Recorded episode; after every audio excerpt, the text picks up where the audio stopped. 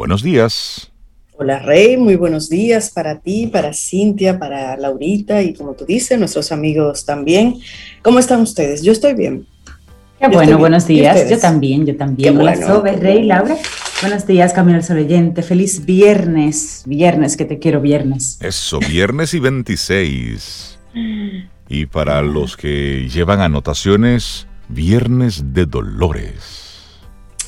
Porque ya la próxima semana estamos ya en la Semana Santa, en la Semana Mayor. Ciertamente, sí, sí, sí, sí. Viernes Dolores. Hoy se come habichuela con dulce. Digo, pudiera comerse todos los días, pero hoy es como un día especial. Sí, hoy era un día de, comer bacalao, de comer berenjena. Era, ya no. No sé, es que los tiempos han cambiado. Los tiempos han cambiado, pero. Hay gente que hará un barbecue. Exactamente. sí, es verdad. Pero antes. Hoy se comía arenque, bacalao y ese tipo de cosas. Sí, pescado, sí. Nada de carne, ¿cierto? Nada de carne roja, porque el otro sigue siendo carne. Son, es un asunto de concepto. es cierto. Exactamente. es verdad. Mira, y felicitar así tempranito, comenzando el programa, a la madre de nuestra productora, de Laura Sofía, su madre, doña Braulia. Braulia Nancy está de cumpleaños hoy, así que para ella vamos a dedicarle el programa, que tiene un tema muy lindo además deja que la tormenta pase.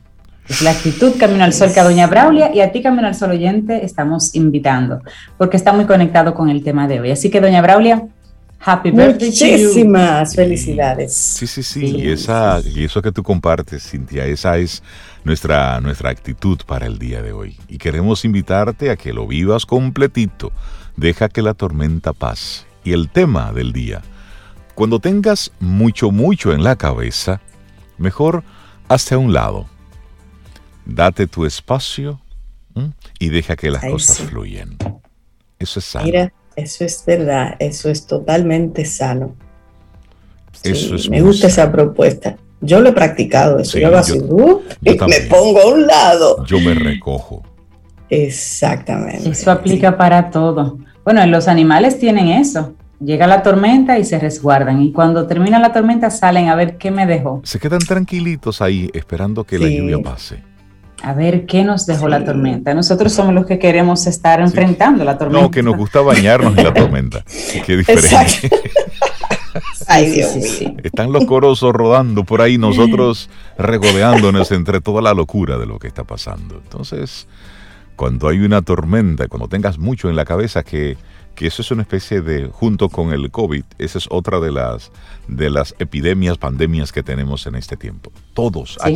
A, cualquier persona que tú le preguntes, tiene muchas cosas, muchos pendientes, muchas cosas por hacer, muchas cosas por que, desea y, muchas ocupaciones y la agenda no le da. Bueno, detente, hasta un lado, date tu espacio. Y Así sin hacer nada. Sí, sí, sin hacer absolutamente nada. Bueno, y hoy, 26 de marzo, es el Día Mundial del Clima. Hay que mirar a, cómo estamos hoy. 26 en términos, de, en, términos, de, clima, en términos de clima. ¿Cómo vamos hoy con el clima? Bueno, hoy está bonito. está bonito. Sí, está bonito.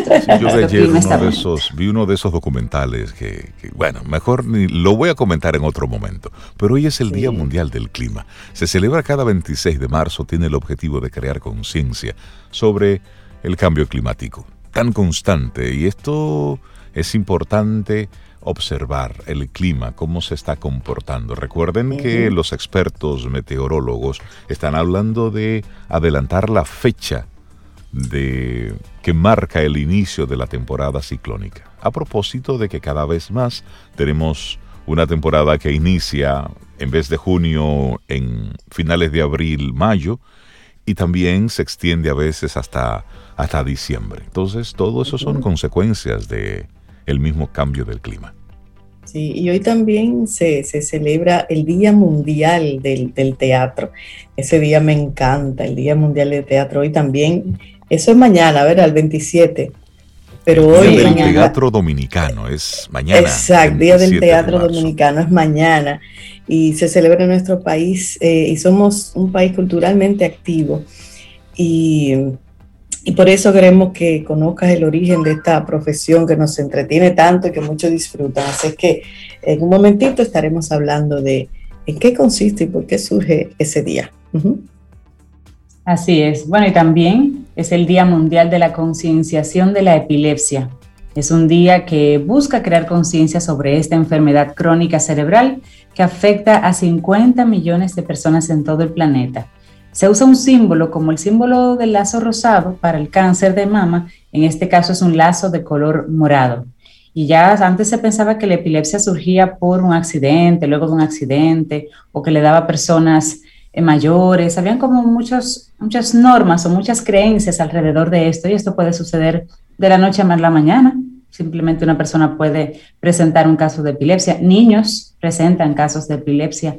Así que esto es un buen día para seguir conociendo esta condición. Así es. Arrancamos nuestro programa Camino al Sol. Iniciamos Camino, al Sol. Estás escuchando Camino al Sol.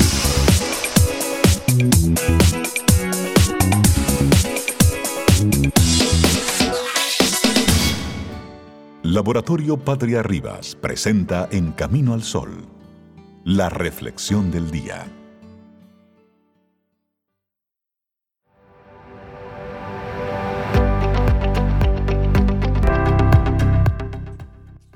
Pensar no vencerá el miedo, pero la acción sí. Piedra de Clemente. Pensar, ejercitemos el pensamiento crítico. Ay, Hay que pensar. Vamos a compartirte nuestra reflexión en esta mañana. Hablando de pensar, Zoe, ¿qué es lo que ocurre por nuestro cuerpo cuando tu cabeza no deja de pensar?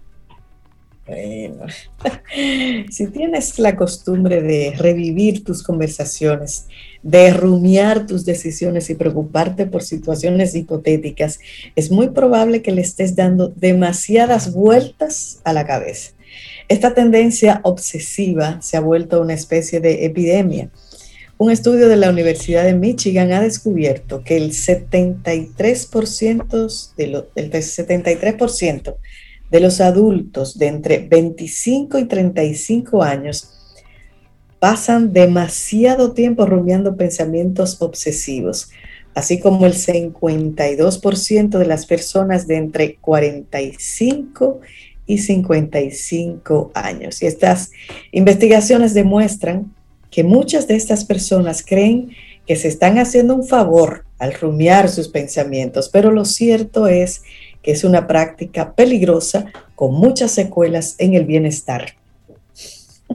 Bueno, y tal y como explica David Spiegel, director del Centro para el Estrés y la Salud del Hospital Stanford Healthcare, a veces preocuparse por el problema, por el problema es mucho peor que el propio problema.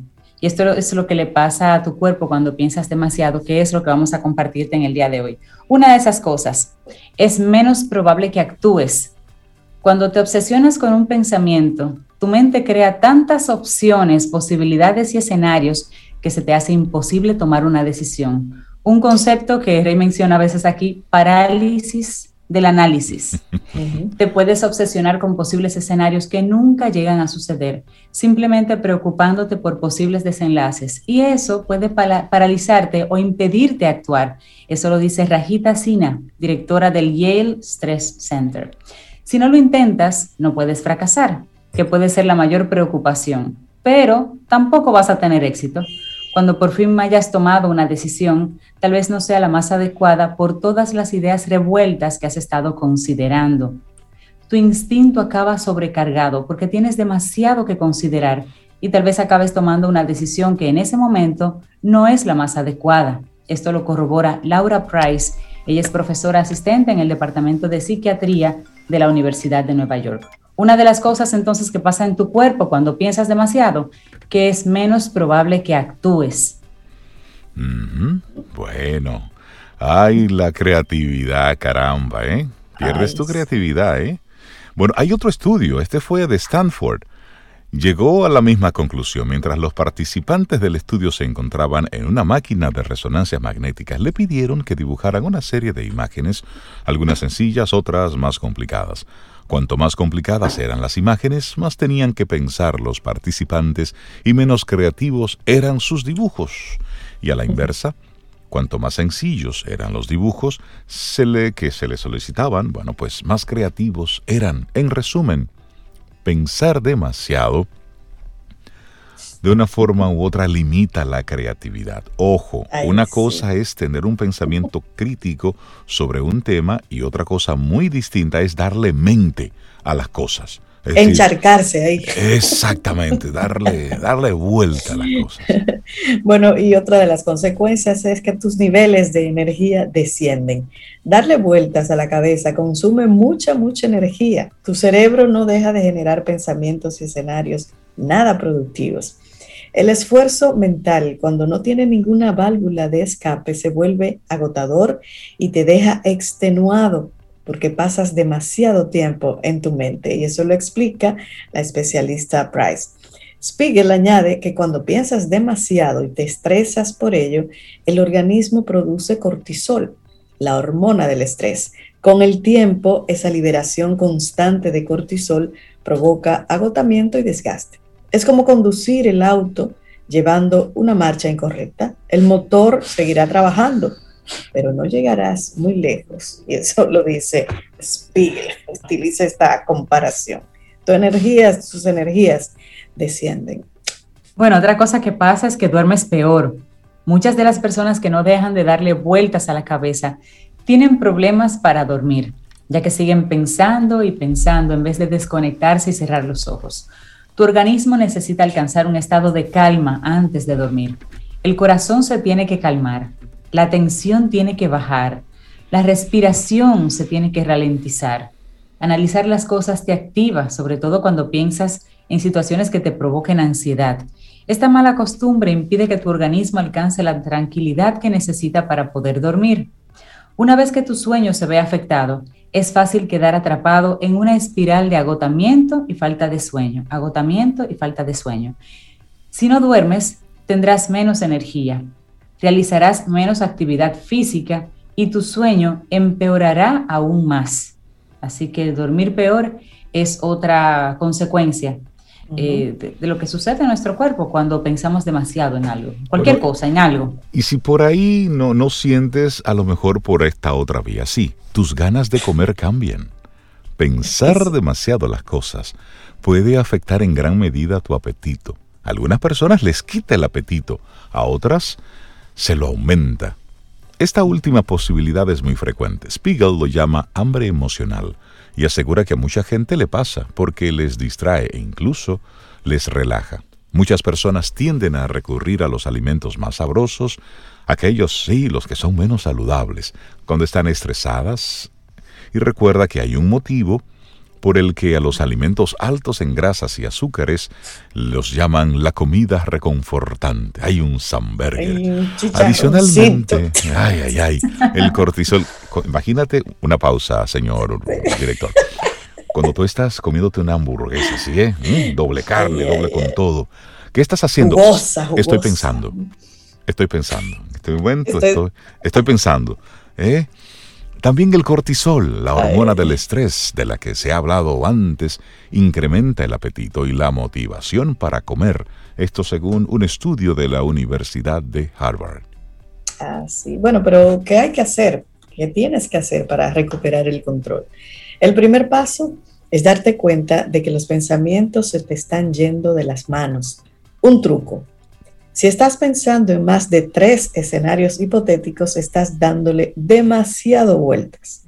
A continuación tienes que encontrar una forma de distraerte con tu cuerpo para liberar tus sistemas cognitivos, cosas como salir a correr o hacer yoga.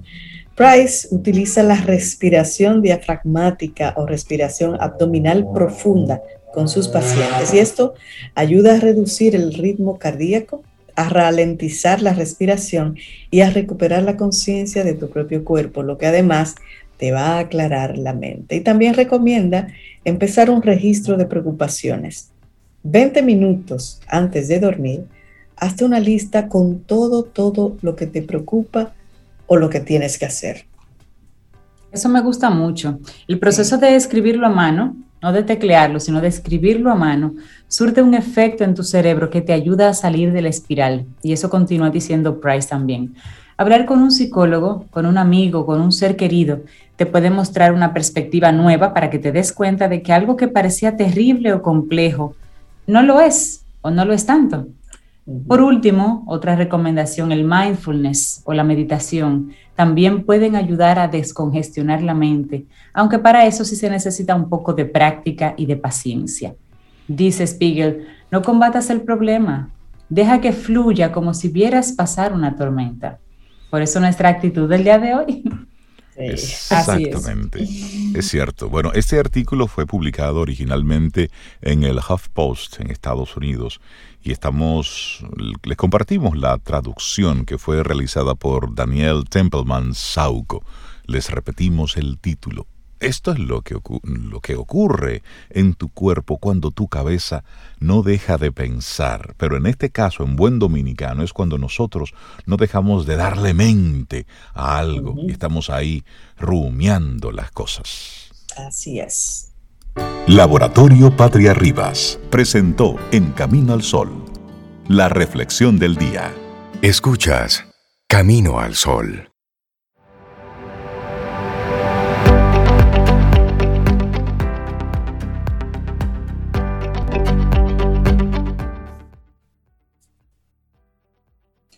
No podemos resolver nuestros problemas con el mismo pensamiento que usamos cuando los creamos. Obvio, ¿no? Una frase de Albert Einstein. Qué bueno es disentir, qué bueno es debatir ideas, eso es sano. Lo que no podemos permitir es que nos distraigan, pero es bueno debatir las ideas. Seguimos avanzando en este, en este camino al sol, dándole las gracias a todos los que conectan con nosotros a través de las diferentes vías y le damos los buenos días, la bienvenida a Daniela Abreu para hablar, bueno, a propósito que estamos eh, dedicándole hoy unos cuantos pensamientos, no dándole mente, sino pensamientos al clima hoy que es el Día Mundial del Clima. Daniel, buenos días, bienvenido a Camino al Sol, ¿cómo estás? Buenos días. Eh, muy bien, excelentemente bien. Y aquí también con deseos de aportar a la conversación. Eh, me encanta no darle mente, sino compartir pensamientos útiles que, aporten. Y hoy eh, hemos estado conversando sobre el, el tema de la legislación en República Dominicana, que es un tema tan controversial en este momento por eh, el debate legal que hay en el país, parte de la distracción, y esto también quiero incorporarlo en la conversación, es que hay elementos positivos legales que se están discutiendo en este momento en el país que están pasando desapercibidos. Y hay eh, un proceso legal que yo considero que es sumamente positivo. Me parece que es un referente de, cambio positivo, de evolución en nuestro país. Y es, primero, que hace poco tiempo finalmente ya fue eh, publicada, ya fue aprobada la ley de gestión integral de residuos sólidos en la República Dominicana. Es decir, que por primera vez en el país tenemos una ley que regula de manera adecuada el uso que le damos a los residuos sólidos como popularmente llamamos la basura. ¿Qué hacemos con la basura en República Dominicana? Finalmente tenemos una ley que orienta a temas tan importantes como el reciclaje, como la reutilización, eh, sobre la educación ciudadana para manejar el tema de la basura, que es un tema muy crítico en nuestro país. Y lo que quiero destacar es que en este momento el Ministerio de Ambiente, de Medio Ambiente de República Dominicana, está abriendo una consulta pública para que la población pueda opinar sobre el reglamento de esa ley. Normalmente, estos procesos se hacen, digamos que muy bajo perfil. El Congreso hace una vista pública que, se, que la gente, el que se entera, se entera el día antes y no puede ir. Exactamente. En, la mayoría de los casos no nos enteramos, pero los que están ahí en el tema, pues se enteran ya en el último momento. Y eso es para cumplir con la ley, pero, pero realmente no es como para que haya un, proceso participativo.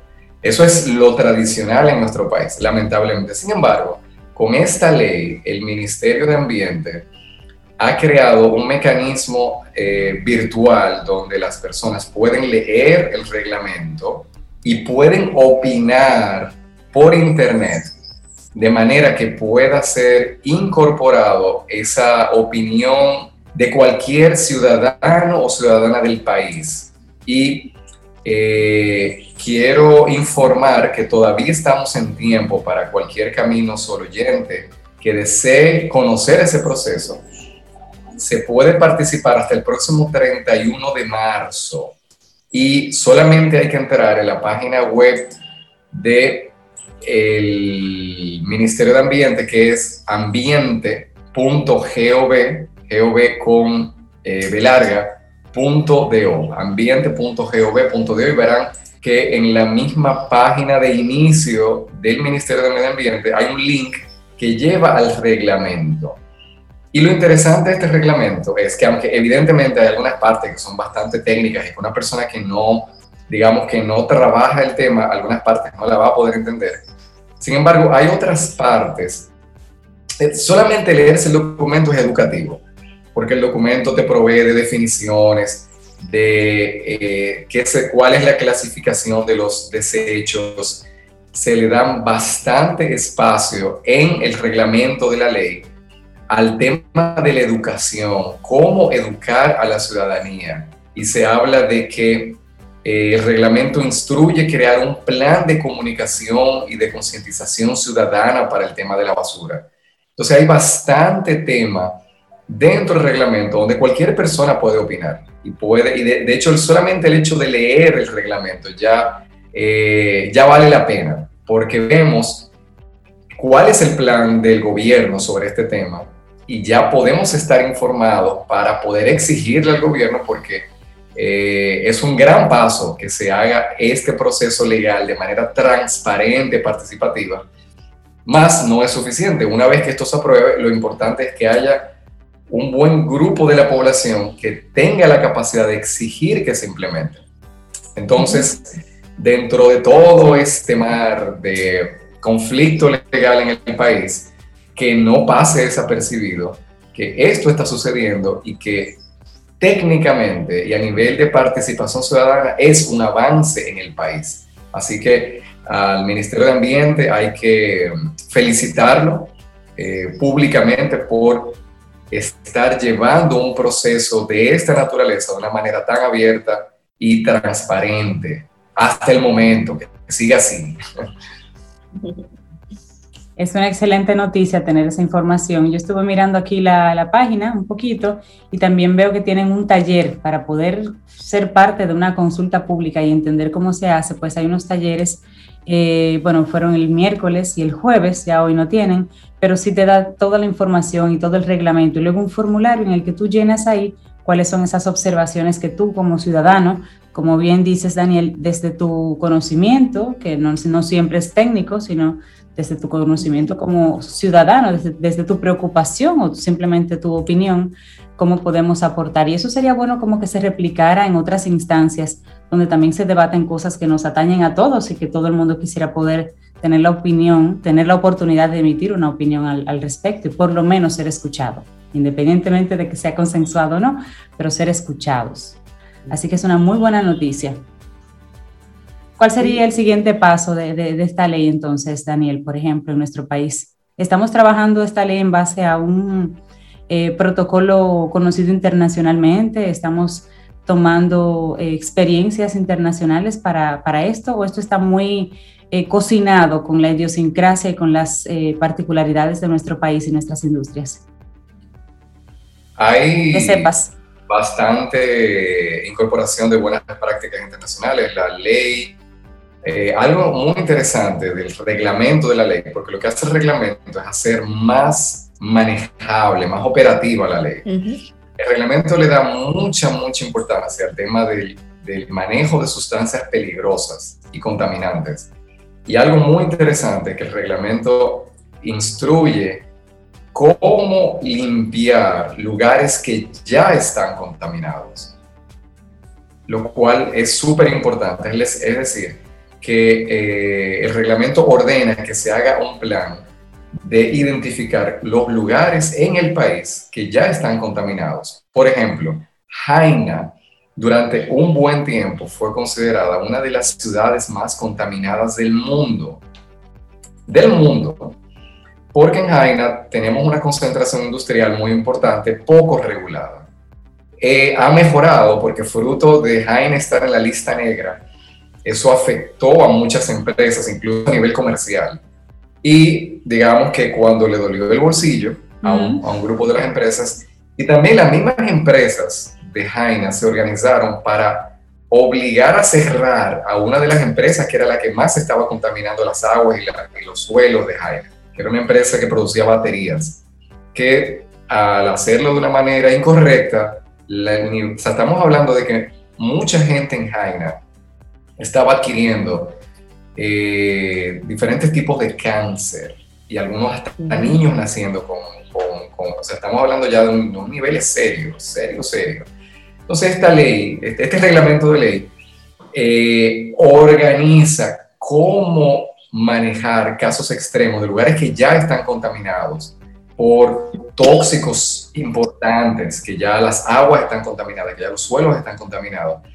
Eh, la ley también, por otro lado, eh, hace un plan de prevención, o sea que se está trabajando cómo evitar que eso pase en los lugares donde, donde no ha sucedido y cómo limpiar y rehabilitar lugares que ya están contaminados. Y para eso sí se toman en cuenta experiencias internacionales y experiencias del mismo país. De, lo que pasa es que yo a veces digo que nosotros en República Dominicana no somos una isla, somos un archipiélago, que estamos muy divididos. Es decir, que nosotros que somos pequeñitos, pero aquí hay cosas que pasan buenas en una parte del país que el, resto del país no se entera. Sí, que podían perfectamente eh, ser eh, replicables en las diferentes comunidades. Exactamente. Entonces aquí tenemos algunas prácticas positivas, pero que no han salido de un pueblo, de una comunidad. Entonces la ley, este reglamento de ley eh, permite que algunas buenas experiencias, porque lo que quiero destacar en este momento es que en República Dominicana no todo está mal y, que no, y a nivel eh, legal no es todo un caos, no, no, no. De hecho, lo que quiero destacar en el programa de hoy es que eh, tenemos buenas prácticas. De hecho, el mismo hecho de eh, cualquier ciudadano pueda opinar sobre este reglamento, de que ese reglamento esté disponible. Señores, pero a veces aquí las leyes dan breve encontrarla aún siendo, estando aprobadas. Sí. Aquí hay leyes que están escondidas, que para tú encontrarla tienes que mandar un detective privado que te encuentre esa ley. Tú te metes en la página del Congreso, no la encuentras. Tú vas al Congreso y no consigues que te la den. Leyes aprobadas. Entonces estamos hablando de un reglamento que no ha sido aprobado, que está disponible, que funciona el link. A mí me consta que uno se mete en la página del, del ministerio el link te baja el documento, porque ese es otra, que a veces te suben el link, pero si no funciona, eh, te manda por otra cosa, te baja un documento que no es. No, no, no, aquí el, el reglamento es el reglamento que es, porque estas cosas se suelen manejar de manera muy secreta en el país, eh, de manera muy bajo perfil, porque normalmente el Congreso no quiere que, que haya uh, mucha intromisión, ellos quieren, usualmente lo que quieren es aprobar lo que ellos quieren, ¿verdad? Sin que la gente se entere lo que y lo que les conviene también. Y de hecho, Daniel, apoyando eso que tú dices, yo tengo aquí abierto el reglamento, lo estoy mirando y como tú bien dices, así lo, he visto rápido. Eh, es, un elemento interesante de lectura este documento y, veo que una de las propuestas es la creación de un fideicomiso para manejar los recursos y también la creación de un, de un bono verde un instrumento de eso de bono de inversiones, le llaman bono verde, que lo que los beneficios de eso van a estar destinándose a financiar o refinanciar eh, proyectos verdes. Y eso me parece bien, bien interesante, sean nuevos o que ya existan. ya que está como bien bien estructurado ese, ese reglamento, tomando en consideración todo lo, donde impacta. Y a propósito de eso, si usted, amigo, amiga Camino al Sol oyente, está interesado, hoy, 26 de marzo, bueno, ya empezó a las 8 de la mañana, eh, hay un taller de consulta pública del anteproyecto de reglamento de aplicación de la Ley General de Gestión Integral y Coprocesamiento de Residuos Sólidos. Inclusive Yo dije que fue hasta ayer, pero hoy es 26. Hoy, es 26. hoy es 26. es decir, estaba disponible ayer y hoy también, los dos días. Así que usted puede entrar a ese link y enterarse de, qué está cómo va esto. Daniel, cuando nosotros pensamos en, en leyes sobre el medio ambiente, en general uno se va a la industria, uno piensa en las industrias, las montañas y los ríos. Generalmente dejamos fuera, o tal vez no pensamos tanto en los negocios, en lo que pasa en la propia ciudad, en los negocios. El, por ejemplo, nosotros en República Dominicana no es secreto para nadie que en cualquier acera hay un gomero o hay un taller y eso genera bastante contaminación. Los salones de belleza trabajan con muchos químicos, tampoco están regulados de cómo salen de la acetona, los tintes, ese, ese tipo de, de material, los, los desechables, digamos, que ellos producen, cómo se manejan, que es diferente al, al de un restaurante o al de una casa promedio. Los delivery, el servicio de delivery ya de comida que ha sido ahora tan, tan necesario, pues los plásticos se han disparado también, el uso de los plásticos. Entonces, lo que pasa en la ciudad, quizás lo vemos un poquito menos, pero a la larga es lo que al final llega al río o es lo que al final hace que la industria pues tenga que trabajar más, por ejemplo, en este caso la industria del plástico. Se está contemplando esa particularidad de que de los tipos de negocios que hayan en los diferentes países y en nuestro caso en particular, los negocios que en República Dominicana existen en demasía, que afectan el medio ambiente para que ellos puedan ser regulados un poquito en el desecho de esos materiales que usan? Que sepas. El reglamento ayuda, el reglamento orienta a sobre cómo manejar esto. Lo que pasa con el tema de la basura en nuestro país es que tenemos una deuda muy, una deuda de organización de décadas. O sea, nosotros estamos atrasados, incluso comparándonos con otros países de América Latina. Estamos muy atrás con el tema de manejo de la basura. El manejo de la basura es uno de los temas, digamos, de mayor debilidad institucional, en mi opinión, que tenemos en el país. Y tenemos varias debilidades, pero la de la basura, eh, y afecta tanto que tú le preguntas a cualquier turista que viene a República Dominicana, que cuál es una de las cosas negativas que más le impacta y te va a decir que se encuentra que el país está muy sucio. Y eso es así. O sea, cualquier turista, yo, que vivo ahora aquí, en, eh, yo como embajador de Camino al Sol en las terrenas, muy bien. Eh, yo he estado haciendo mi trabajo de, de, de, informarme con los turistas y los turistas, y mira que eh, esta zona de las terrenas es uno de los lugares del país que ya empezó a implementar la ley incluso antes de que el reglamento esté aprobado. Bueno, yo estuve por ahí hace unos días, Daniel, y vi muchos letreros, muchos letreros en playa y en zona de pueblo que decía, no te pido, no te pedimos que vengas a limpiar la playa, te pedimos que no la ensucies. En todo el ¿Qué es eso? Sí. Y eh, con lo que tú comentas, eh, Cintia, la ley promueve la prevención de los desperdicios lo más posible. Y es algo muy positivo. Es decir, porque a veces se le da mucha importancia a cómo reciclar o reutilizar los residuos, pero lo más importante es que lo primero, que no haya basura, que se evite lo más posible que se tenga que usar algo que no es necesario. Entonces, eh, el, reglamento eh, define que se va a hacer un plan, planes de comunicación, planes de educación, planes de prevención para que se reduzca al máximo el, eh, la producción de basura.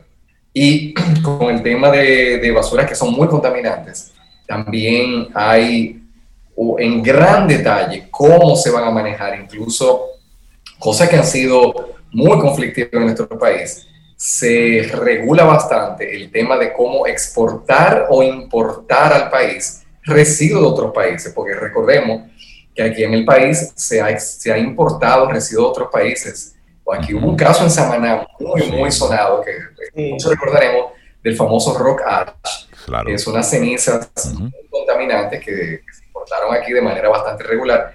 Finalmente tenemos una legislación, así que enhorabuena que nuestro país estamos avanzando a nivel institucional, eh, que de nuevo incluso eh, no solamente el ministerio se ha, no se ha limitado con eh, hacer una consulta pública, sino que está dando talleres sobre cómo las personas pueden participar en la consulta. O sea, estamos hablando ya de niveles de niveles suizos. O sea, yo, esto son cosas de que yo nada más había visto en Suiza. Y lo importante, y lo eh, importante de esto, Daniel, es que nosotros como ciudadanos, pues hagamos uso de eso. Es decir, está ahí, está disponible, entonces que tengamos la, la voluntad también de participar, porque a veces estamos solamente demandando, pero cuando está abierta la oportunidad, pues simplemente nos hacemos un lado y cada quien sigue en su en su micromundo. Daniel, la gente la gente que quiera seguir poniéndose en contacto contigo, sabemos que tú estás muy involucrado en, en, estos temas, ofreces también conferencias y demás. La gente que quiera conversar con Daniel Abreu, ¿cómo se pone en contacto contigo y todos los proyectos interesantes en los que estás envuelto? Me pueden encontrar en Instagram en conexión con x.natura, conexión.natura y eh, con muchísimo gusto, pues también a cualquier persona que se le pasó cómo encontrar esta información, yo se la puedo enviar por mensaje directo, eh, los links del Ministerio de Ambiente. Y, seguiremos aquí eh, en meses posteriores. Yo, le estoy dando al, al, Ayuntamiento de la Terrena, le estoy dando unos meses a, a, que implemente la ley. Aquí ya se empezó a intervenir el vertedero. Este es posiblemente el primer vertedero del país que ya se está transformando según lo que la ley ordena. Y eso está pasando, o sea, para que sepan que esta ley a mí me consta. Yo me reuní con el alcalde de Las Terrenas hace unos días, estuve hablando con él, eh, y aquí en Las Terrenas ya se está empezando a implementar la ley. o sea, que eh, esto no se está quedando en el papel, a mí me consta, o sea, y, y la presidencia de la República está involucrada, y no es poca cosa, porque miren, hay que decirlo responsablemente el alcalde de las terrenas es de un partido de oposición al gobierno y aún así eso no ha impedido que la ley se esté implementando. Muy bien. Así es como debe ser. Así es como debe funcionar todo esto. Alcaldes que son de la oposición, esas, cosas hay que decirle, no por el, sino porque se está trascendiendo el tema político y se está trabajando como tiene que ser. Y al final de eso se trata, porque lo importante es la función que esa persona fue a realizar. Daniel Abreu, que tengas un excelente día. Muchísimas gracias, mi querido. Y, nos despedimos con una canción que trajiste. Sí, el una canción. Una canción que necesitamos todos, es Vivir con Valor. Una canción de eh, el hijo del gran famoso Alejandro Jodorowsky, un gran personaje, cineasta y, filósofo chileno. Y lee la carta eh, él, ¿eh? Con eh, sí. El del tarot. Sí, el tarot. Sí, sí, sí. A nivel eh, internacional. Adam Jodorowsky es un gran artista por propio mérito con la gran Natalia Lafourcade, esa maravillosa artista mexicana, que es de mis favoritas. Eh, con una canción muy positiva para que tengamos este viernes bien, mucha energía y mucho optimismo. Vivir con valor, entonces. Daniel, lindo día Vida. Música. Noticia. Entretenimiento. Camino al sol.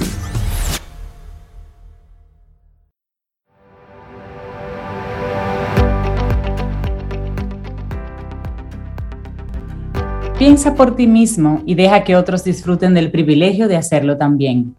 Una frase de Voltaire. Vamos con ánimo, con buena vibra no permitas que te distraigan. Y ya la estamos escuchando de fondo. Ella es Melissa Moya, nuestra profesora de música que hacía tiempo no nos visitaba. Eh, Melissa, buen día, ¿cómo estás?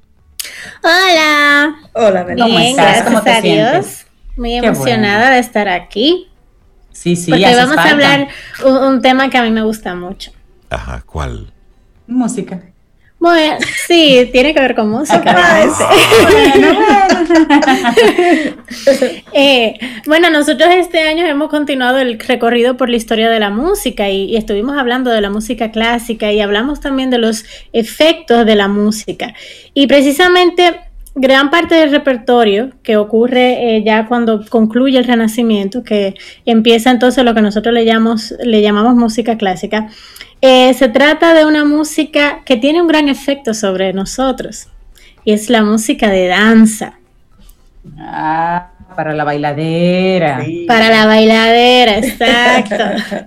Sabemos que la danza desde el principio de la humanidad ha sido como una expresión artística muy genuina del ser humano.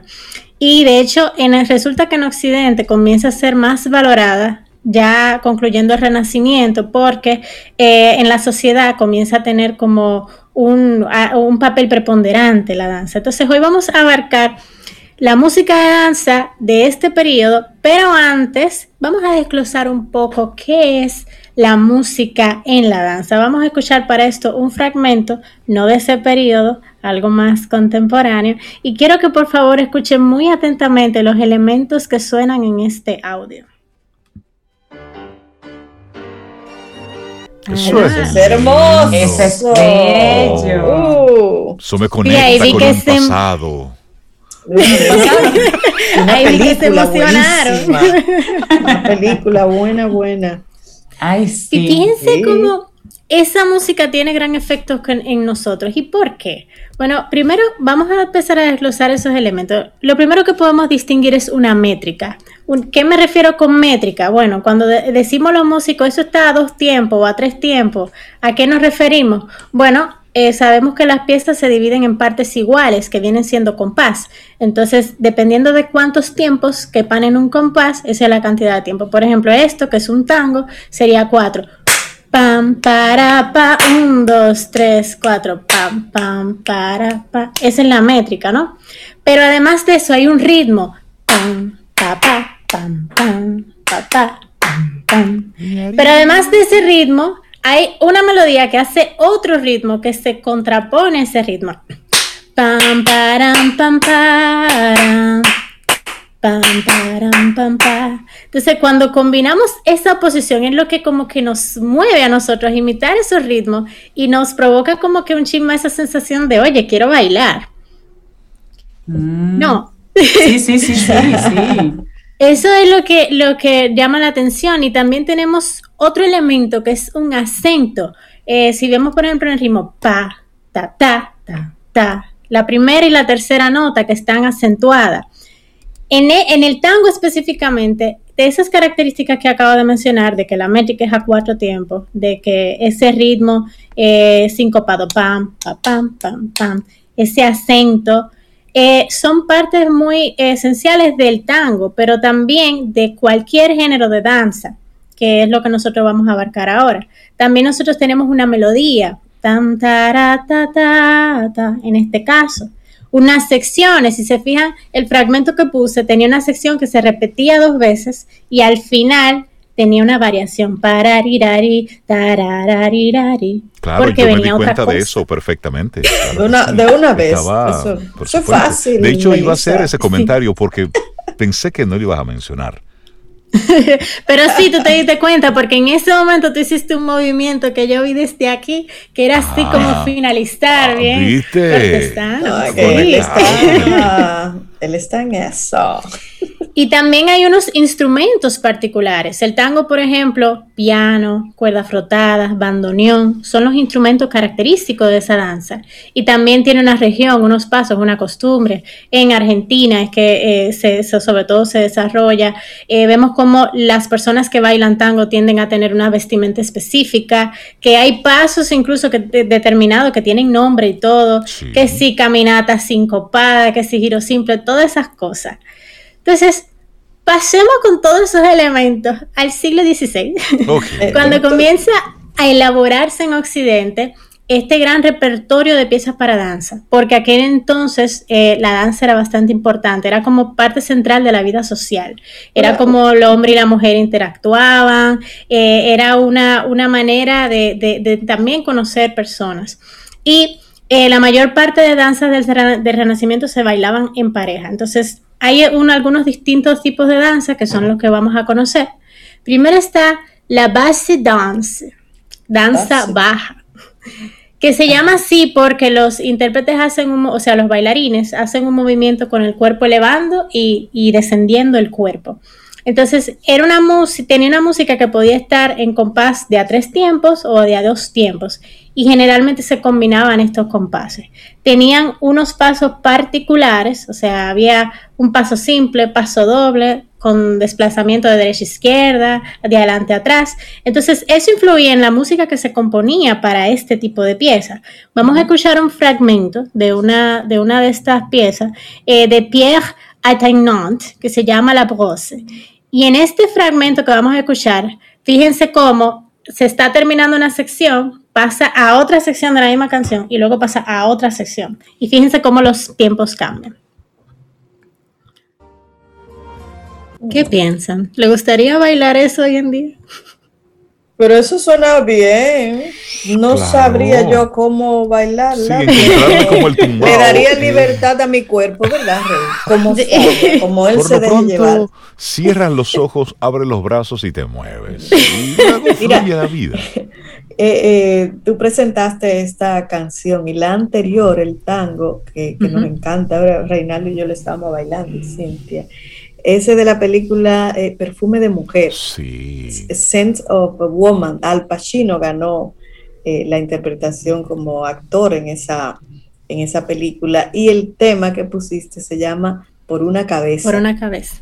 De Gardel, del año 1935. Hermosísima. Gracias, Melissa. De nada, a mí me encanta ese, a mí me encanta el tango, pero ese a mí me gusta muchísimo también y el contraste entre sus secciones.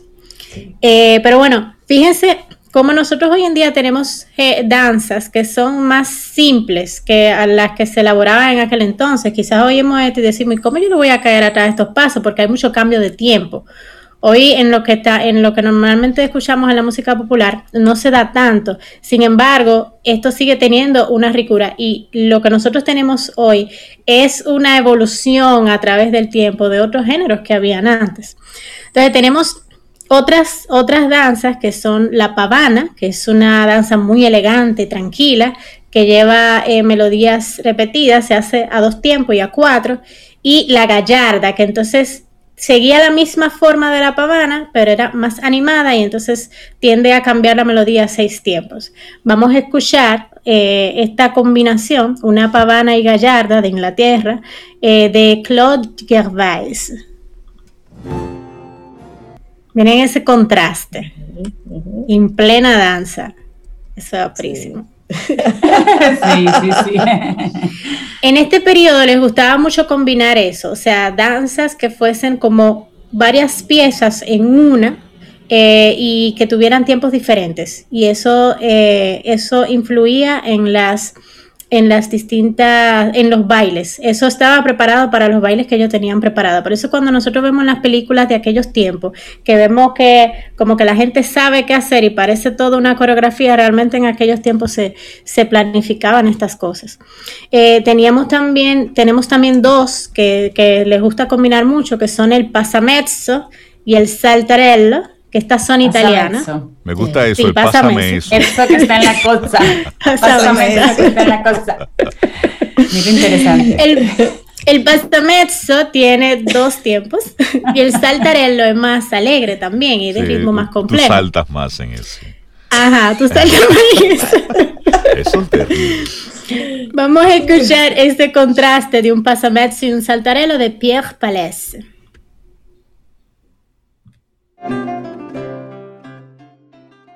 Miren qué chulo este contraste. Sí, sí, sí, sí. Yo me imagino aquellos tiempos, la gente con sus, con todos sus vestuarios de, de esta época. Los vestidos, la peluca, el calor, sí, era bien divertido. Era que los bailes no eran tan movidos como hoy en día. había que saberse esos bailes, si no tú no sabías bailar. Eso era coreografiado. Bueno, no está tan lejos de la realidad actual. en otras danzas. y bueno, por último, así dentro de ese periodo tenemos el Bransle, que, es una, que era una danza más común entre los plebeyos. Las que nosotros vimos ahora eran más de, los cortesanos, eh, pero estos eh, en el Bransle se bailaban con pasos laterales, con movimientos más como de zigzag, de vaivén, y el hombre lanzaba a su pareja en el aire. y se, se componían de cuatro secciones eh, donde había una que cada sección tenía una barra de repetición, o sea, cada sección se repetía y tenía diferentes tiempos, la primera dos, la segunda tres, eso se alternaba. Y bueno, voy a poner una audición. Este se llama Les Quatre Branles de Tielman Susato. Fíjense que ahí en cada sección los ritmos iban cambiando independientemente de que la, de que la métrica se quedara igual. Y eh, este es el, último tipo de danza.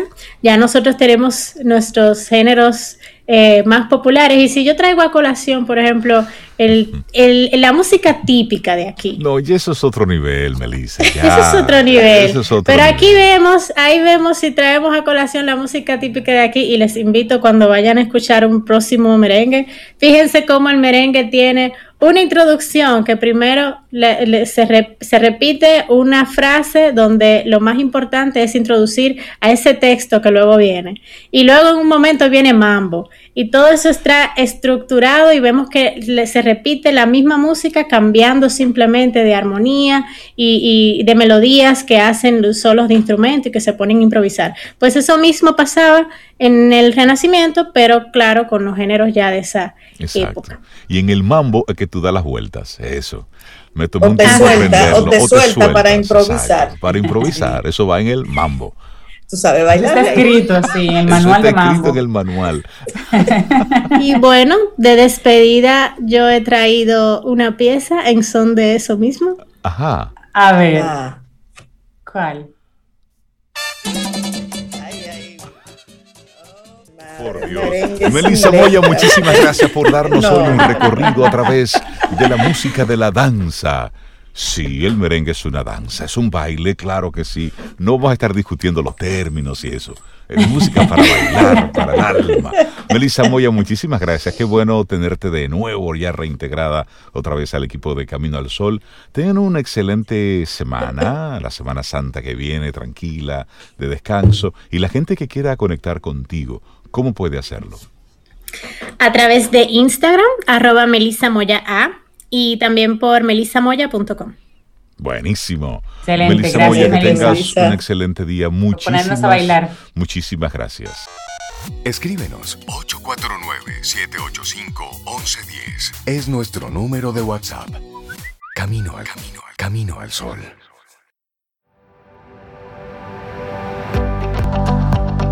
Tómate tu tiempo para deliberar, pero cuando llegue el momento de actuar, deja de pensar y actúa. Una frase de Napoleón Bonaparte. Bueno, y seguimos recibiendo gente chévere aquí en nuestro programa Camino al Sol.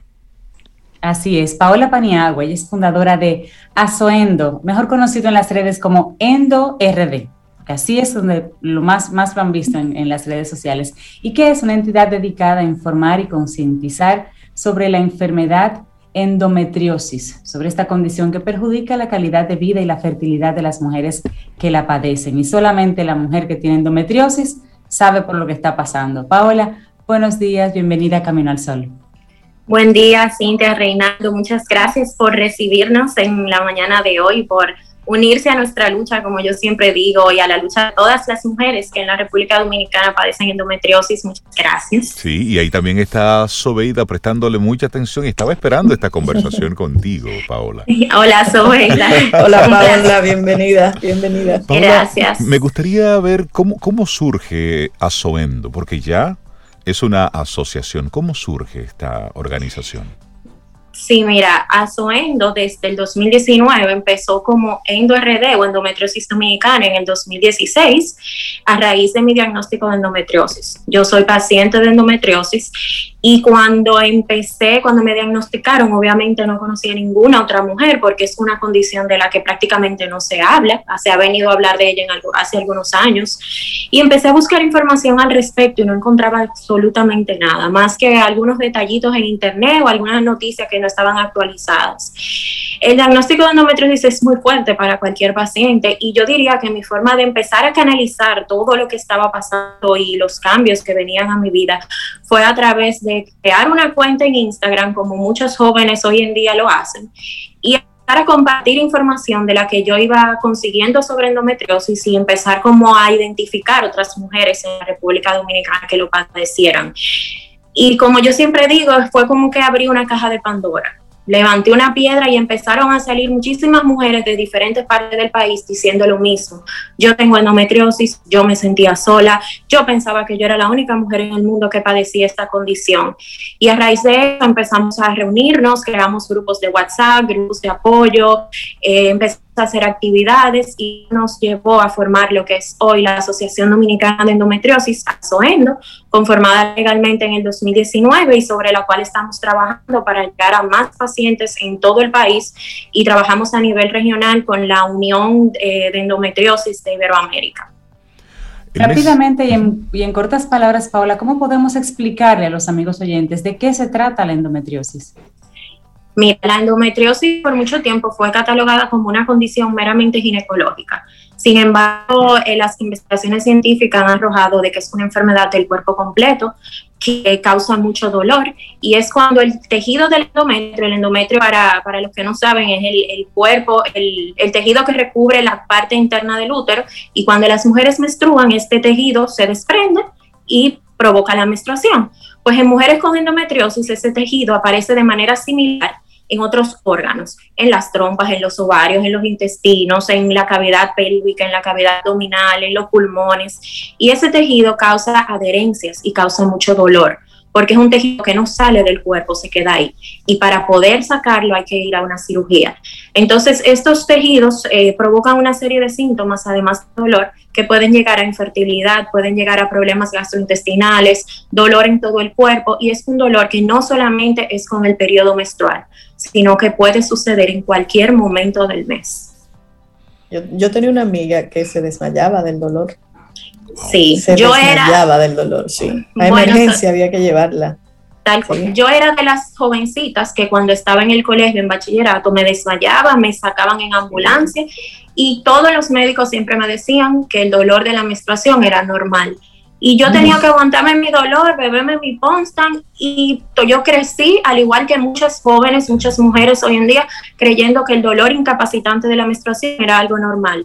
Pero es lo que yo siempre digo, como algo del natural del cuerpo de la mujer, que te, va a incapacitar. Yo era de las que tenía que cancelar actividades cuando yo era jovencito, faltar al colegio o aún en la universidad, faltar a la universidad por temas relacionados con el dolor menstrual y nunca fue normal. Yo siempre tuve la condición y tuve que esperar hasta los 25 años para encontrar un médico que me diagnosticara con endometriosis. Y es lo que pasa con la mayoría de las pacientes. Tarda hasta 10 años en obtener un diagnóstico correcto. Claro, y sin un diagnóstico correcto, pues evidentemente todo lo que son los tratamientos o los paliativos que puedas tener simplemente están esperando. ¿Cuál es la incidencia de la endometriosis a nivel mundial? Porque marzo es el mes mundial de la concienciación sobre la endometriosis. Así es, mira, a nivel mundial, una de cada diez mujeres padece endometriosis. Esto para un total de alrededor de 200 millones de mujeres en el mundo. En algunos, en algunos países incluso hay más mujeres con endometriosis que otras enfermedades como cáncer de seno, eh, diabetes. Y es una enfermedad, sin embargo, que yo siempre digo que por ser meramente femenina de la mujer no se le presta tanta atención como otras enfermedades. En República Dominicana no hay estadísticas totalmente oficiales sobre endometriosis. Nosotros como asociación estamos trabajando en el primer cuestionario de pacientes con endometriosis que lo iniciamos el año pasado para poder identificar las pacientes en la República Dominicana que la padecen y formas de ayudarla, pero en la actualidad no hay, eh, no hay cifras actuales. Nosotros sí hicimos un ejercicio más o menos con estadísticas de la Oficina Nacional de Estadística y su proyección de mujeres en edad reductiva para el 2021 y adaptamos a las estadísticas mundiales y pudimos identificar de manera no oficial, no son estadísticas oficiales, que en la República Dominicana debe haber alrededor de 350 mil mujeres padeciendo endometriosis y la mayoría de ellas probablemente no están diagnosticadas y viven con dolor y sufren en dolor por miedo a ser estigmatizadas en la sociedad.